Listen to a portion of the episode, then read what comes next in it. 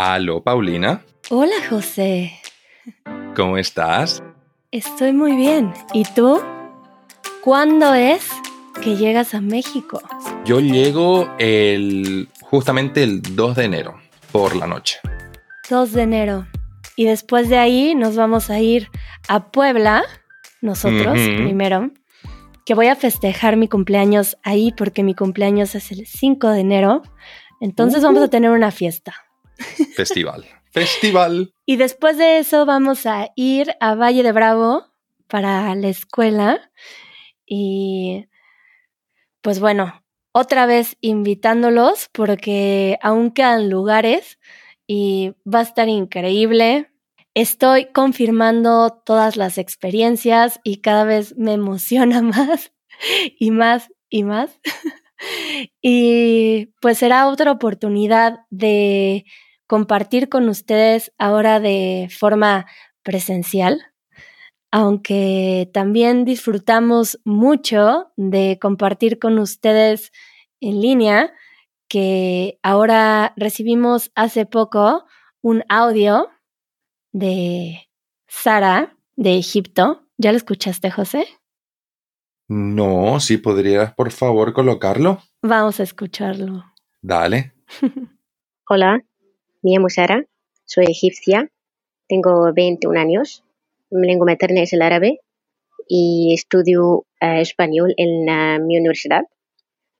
Uh, quería ser un miembro en Easy Spanish para avanzar mi nivel de español más. Y gracias. Muchas gracias, Sara. Ay, nos encanta que practiquen con nosotros de cualquier forma, en Discord, en estos comentarios de audio, en los comentarios de YouTube. Y bueno, salieron unos comentarios, José, hace relativamente poco, que antes de mencionarlo en específico, quiero también agradecer a la comunidad porque la forma en la que comparten los comentarios siempre es desde un lugar respetuoso, amigable y creo que hemos construido todos juntos una comunidad basada en el respeto y con el objetivo de compartir y estos comentarios fueron escritos de esta forma, amigable, respetuosa, y fueron recibidos de la misma forma. Y bueno, José, estos comentarios fueron acerca de las groserías. Uy, ¿qué dijeron? bueno, se nos escaparon por ahí algunas groserías y mm, pues este comentario decía que a esta persona no le gustaba escuchar groserías en un podcast y que no consideraba eh, que era un espacio para compartirlas. Yo en lo personal Estoy de acuerdo con esto, específicamente en un podcast que es educativo, aunque por otro lado tenemos esta forma de compartir el español en su forma más natural y bueno, las groserías no están fuera de esto. Y pues también entiendo que al compartir tú y yo, José, de esta forma tan eh, natural y en la que tenemos una relación de amistad y que nos gusta hablar desde la transparencia y abrirnos en confianza, pues salen estas cosas. ¿O tú qué opinas? Primero que nada, estoy completamente de acuerdo con lo de si es un podcast educativo, pues eh, no, no hace falta que esto esté lleno de groserías. Por otra parte, también estoy como un poco de acuerdo con lo que decís vos, Pau, cuando hay una relación así de amistad y hay un diálogo tan abierto y tan bonito en el que se pueden compartir tantas cosas. Pues se nos pues escapan. Sí, sí, pues se nos escapan, honestamente, porque es lo que vos decís, el español en su estado más natural, infortunadamente, pues a veces alguna que otra grosería sale. Pero bueno, me pareció interesante, aunque nosotros también estamos de acuerdo con este comentario y que vamos a tener mucho cuidado en que no digamos estas palabras y también cuidar que si se nos escapan, eh, bueno, en la parte de la edición ahí ver qué hacemos al respecto. Pero me pareció un tema interesante para discutirlo, porque esto es únicamente en el podcast, pero ¿qué pasa en la vida? Em, ¿Cuándo utilizar groserías? ¿Cuándo no? ¿Tú tienes una opinión personal, no específicamente para el podcast, sino para la vida cotidiana? Pues... ¿Cómo te sientes con las groserías? ¿Cómo me siento? Pues... no sé qué decirte. Me considero una persona con una, con una boca muy suelta muchas veces, no lo voy a negar.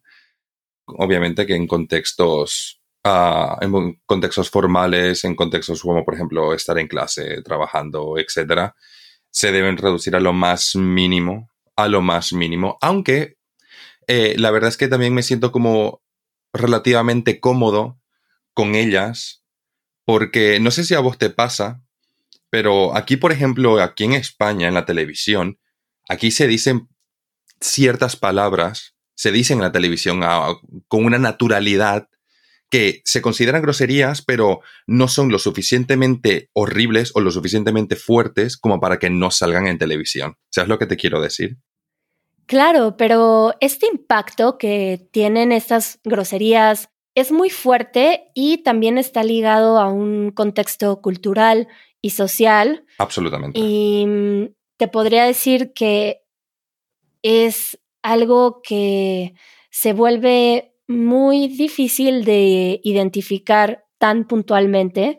Por ejemplo, en México no solamente es un contexto cultural y social de grupos sociales, sino también generacional y mm, te voy a contar una historia de algo que escuché de un amigo que es maestro. Vale. Y es maestro de adolescentes. Y me pareció muy interesante su acercamiento para compartir algo con estos adolescentes, porque estábamos en un campamento y estaban diciendo muchas groserías y su forma de hablar estaba causando algo en un facilitador y pues también en mí mm, y había algo ahí que se estaba moviendo y el maestro, mi amigo, que estaba encargado del grupo, mm, se tomó bastante tiempo antes de decirles algo. Pasó todo el día y después abrió el diálogo acerca de esto y su acercamiento fue compartirles que cuando utilizaban palabras que no eran agradables para otras personas, su comunicación estaba dejando fuera a esas personas. Estaba dejando de ser inclusiva. Ok, ok, vale.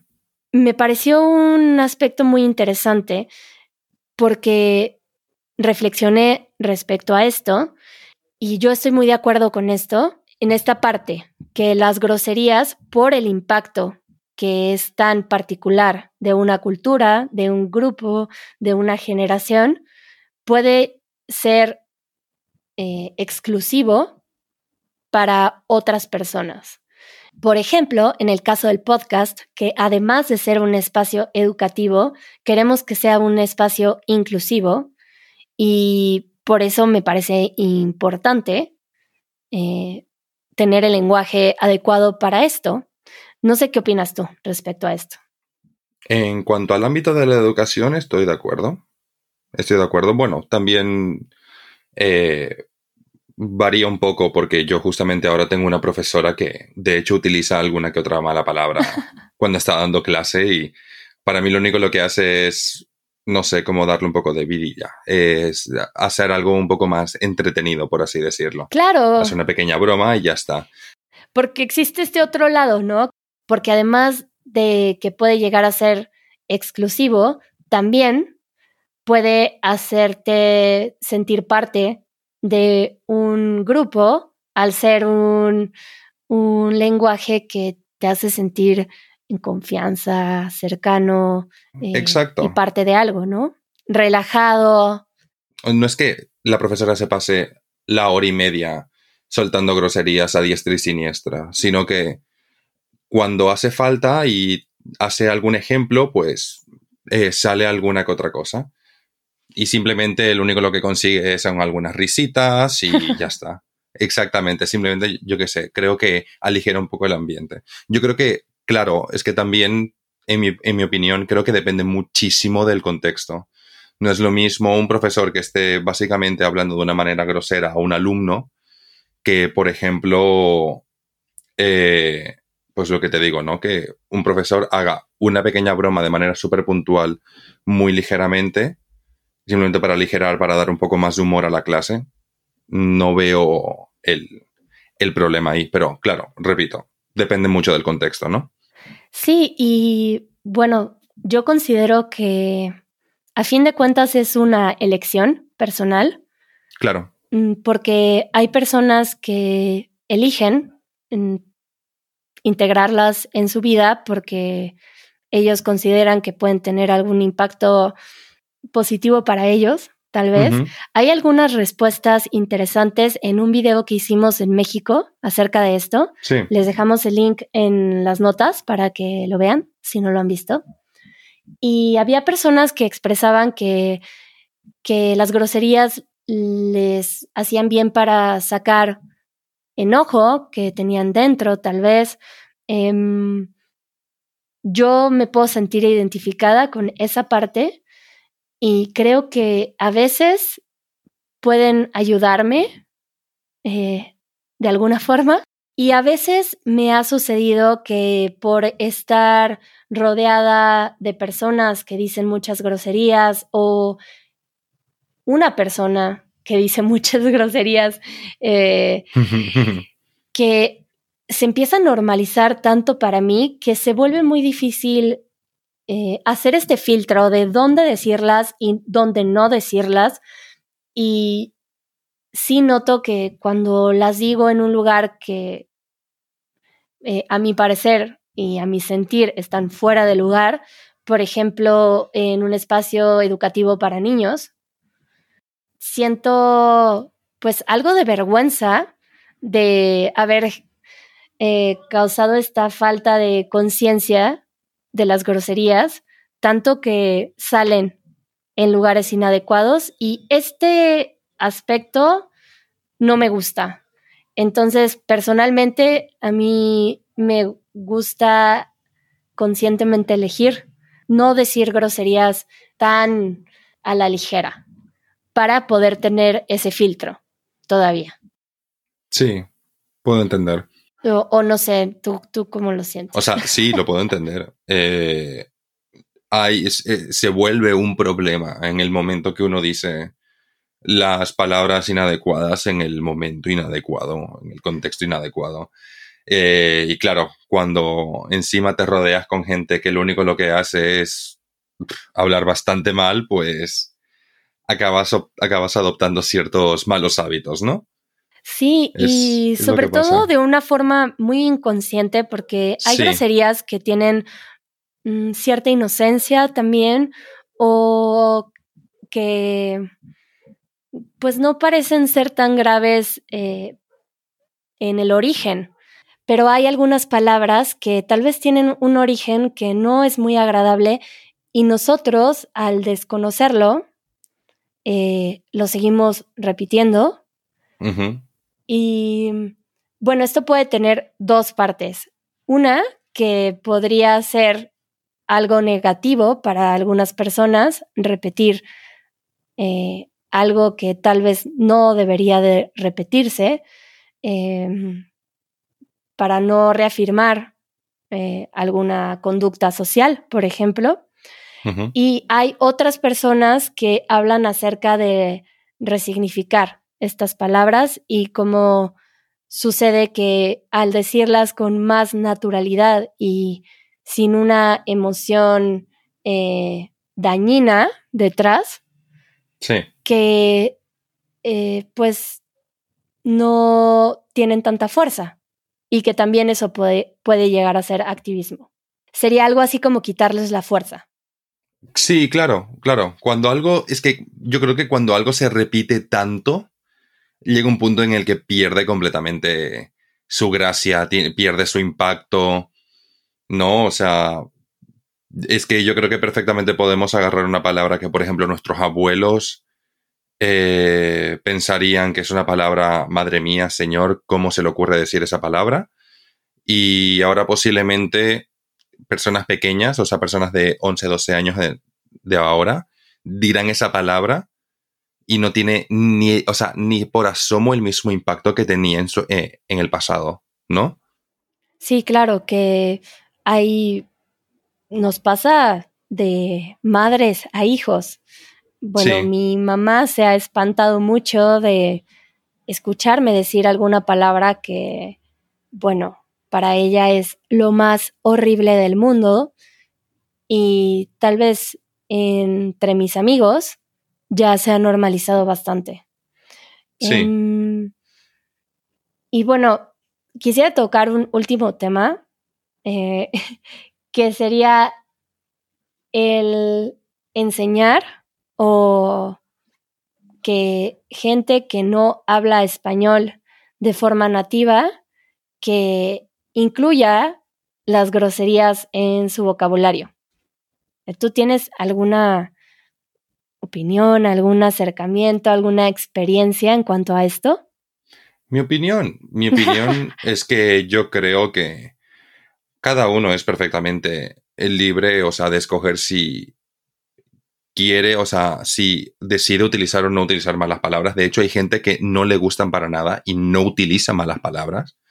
O sea, y es perfectamente respetable. Pero yo creo que es, eh, como también se dice mucho en el video, en el video que hicimos eh, en México, yo creo que son una parte bastante natural de la lengua. y hay gente que le divierte mucho. Sí, hay gente que, le divierte. Sí, hay gente que les gusta, hay gente que no le gusta.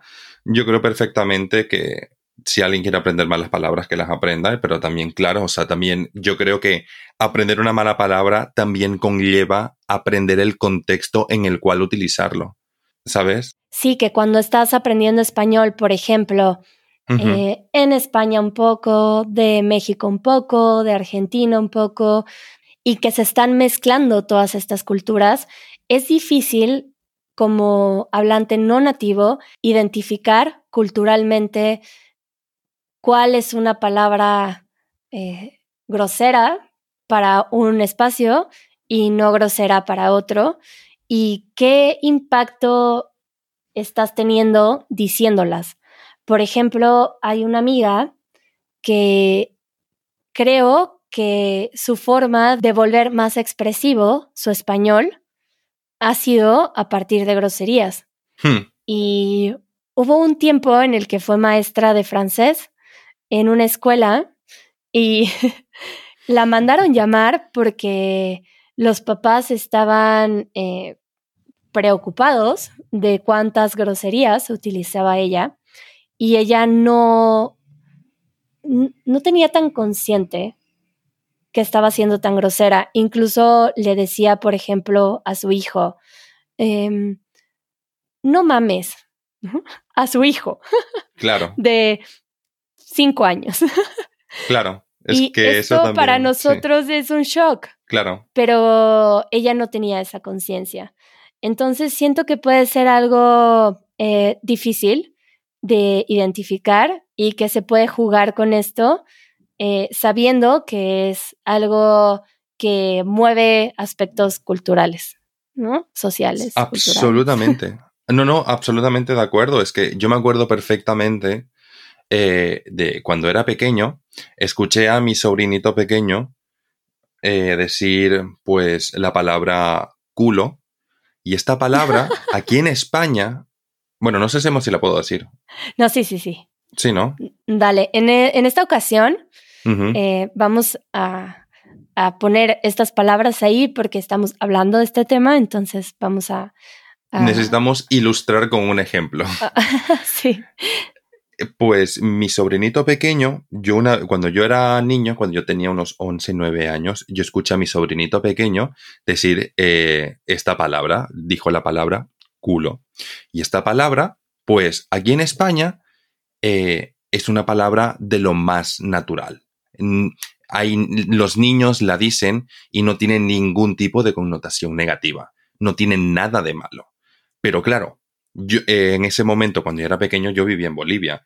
Entonces, para mí, como boliviano, escuchar esa palabra era una palabra muy fea, era una mala palabra. ¡Wow! que hace un niño tan pequeño diciendo esa barbaridad?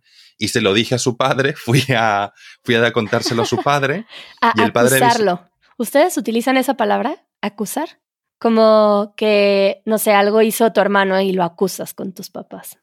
Vale, pues en Bolivia creo que decimos, voy a decirle a, voy a, decirle a mi mamá, o voy a contarle a mi mamá, pero aquí en, aquí en España creo que se dice voy a ir a chivarme.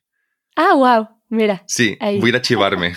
Sí, sí, sí. Entonces fuiste a acusar o a chivar. Sí, sí, fui a chivarme a, fui a chivarme de mi sobrinito, ¿A su chivarme? padre. Sí, a chivarme, fui a, A chivarme. chivarme. Sí, fui a chivarme, o sea, fui a, fui a contárselo a su padre y su padre eh, es andaluz. Entonces, claro, o sea, yo le dije, tío, tío, que mi sobrino ha dicho tal y dijo, ¿y qué pasa? O sea, y dijo, él dijo, y cito textualmente, el culo es el culo. O sea, no hay más palabras en España por lo- oh, para referirse a aquí. En cambio, a en esa área. exactamente a esa área, a la área, al área trasera, área trasera. Nosotros justamente- decimos. eh, ¿Cómo le dicen ustedes? Sí. Nosotros decimos nalgas E incluso nalgas puede llegar a ser muy fuerte en algunos contextos. Un niño diría pompas, Las pompas. lo cual es ridículo para muchas personas en España porque las pompas son las pompas de jabón. Claro. Pero bueno, eh, yo entiendo eso porque en mi familia hay algunas personas de España y sí era un shock. O qué tal cuando, bueno, yo escuché que la gente mencionaba cagar de una forma tan natural Sí. que para nosotros era muy fuerte escucharlo.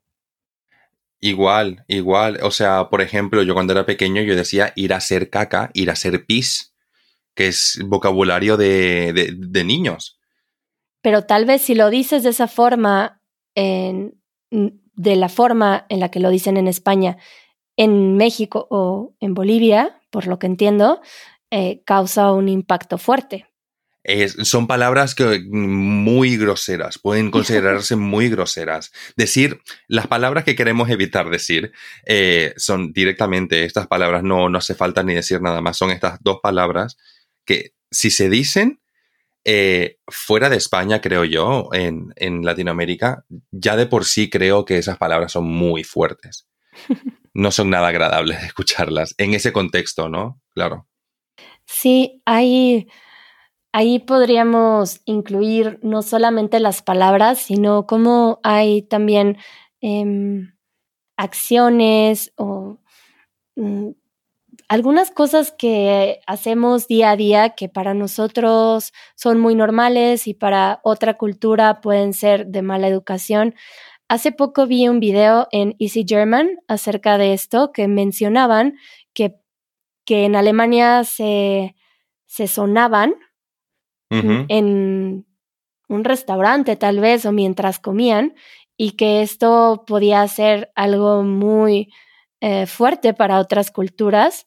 Y yo me acuerdo de haber visto cosas en Alemania que se veían muy naturales y que en México serían consideradas de mala educación, entre Ajá. comillas.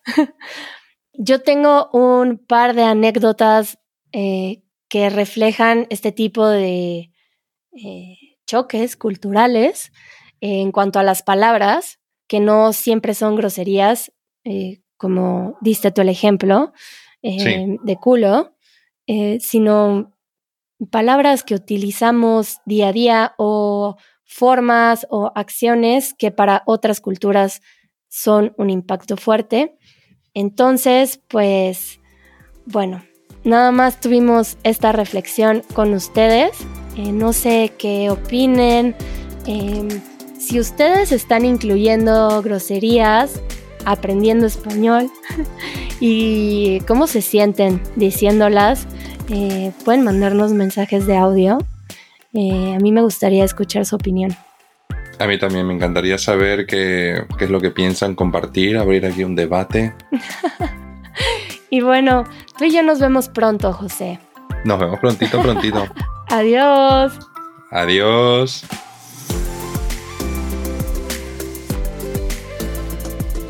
Esto fue el podcast de Easy Spanish.